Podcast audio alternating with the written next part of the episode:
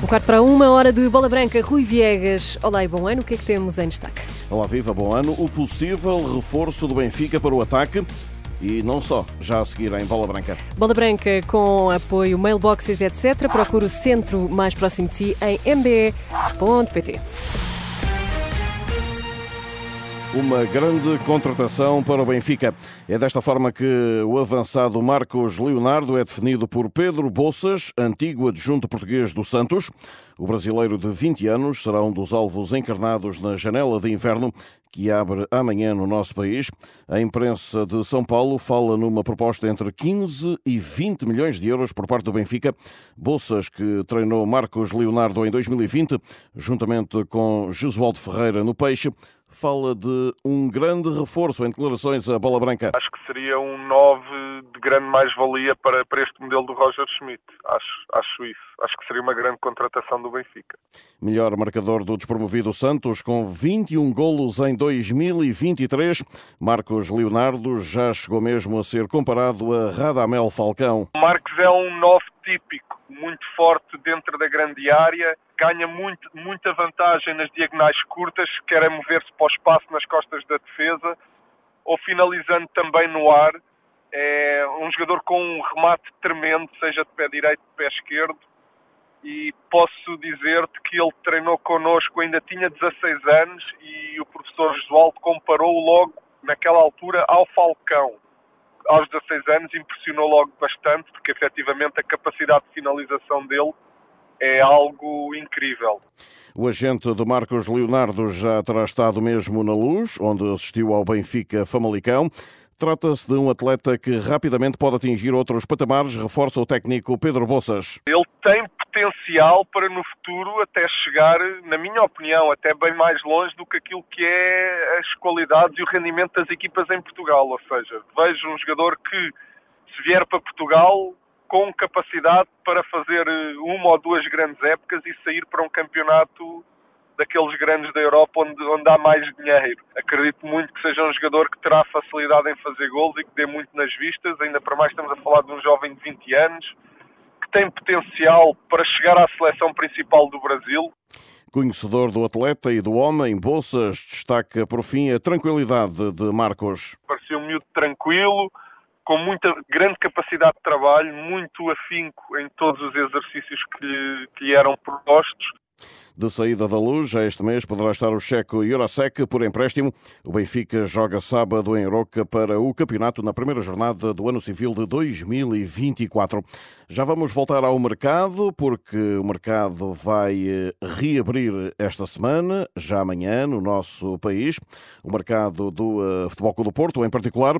Para já e em última hora, Jenny Hermoso reafirma inocência e diz que o beijo do antigo presidente da Real Federação Espanhola durante o Mundial Feminino não foi consentido.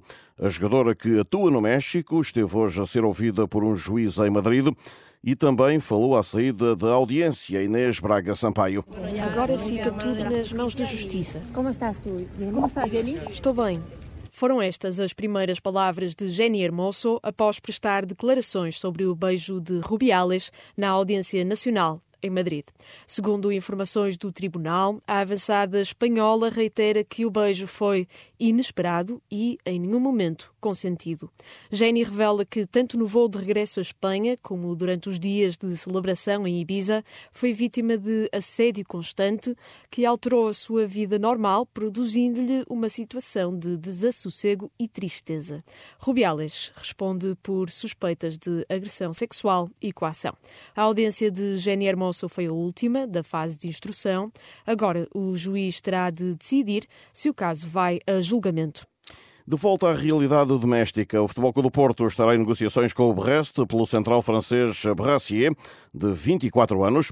Os Dragões oferecerão 8 milhões de euros, mas o clube da Bretanha pedirá 10. Segundo a imprensa gaulesa, o Porto tem a concorrência do Mónaco. João Manuel Pinto, antigo central, reconhece que os Dragões precisam de um jogador como este. O Porto realmente precisa de, de, de um central, eh, realmente também de alguma experiência, eh, que tenha algum conhecimento do futebol europeu, e que também seja à, à margem do futebol, do, futebol Porto. O jogador, como digo, o jogador a pontos, o jogador agressivo, um jogador realmente que se enquadra dentro daquilo de, de, de, dos objetivos também da, equipa. Portanto, uh, Sérgio está a analisar uh, certamente qual, qual, qual o melhor central para o Porto. Estamos na véspera da reabertura do mercado de transferências e este será o reforço possível. No meio de, um, de uma época, é? procurar bons centrais não é fácil.